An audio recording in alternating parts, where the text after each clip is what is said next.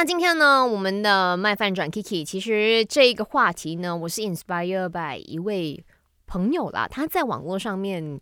写的一个感受文样子，然后我就看完之后，我说哇。连我自己也有满满的感受哦，讲的是办公室，说的是工具人。每个星期一和三为你送上最新一集的《麦翻转 Kiki》。今天我们要聊的话题是，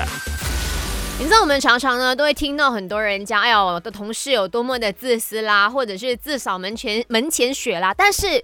我是有一天在刷着 social media 的时候，看到有一位很久很久没有联系的朋友，他就突然间有感而发，他说他有一个同事，他其实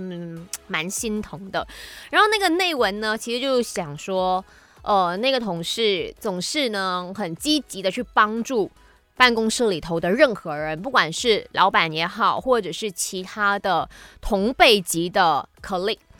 嗯，他就觉得说这位同事。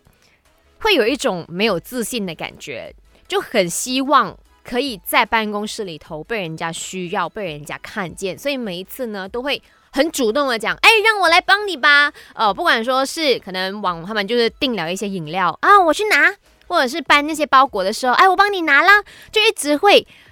他认为说这种是很努力的在刷存在感。可是他又想说，嗯，其实每一个人在不同的场合、不同的空间里头，他都有自己的存在的价值跟他的任务，没有必要说为了得到同事们的认可，或者是在同事眼里存在着一个位置而那么的，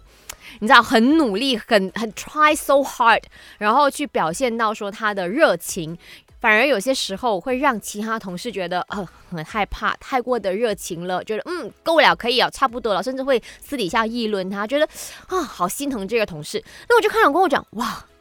原来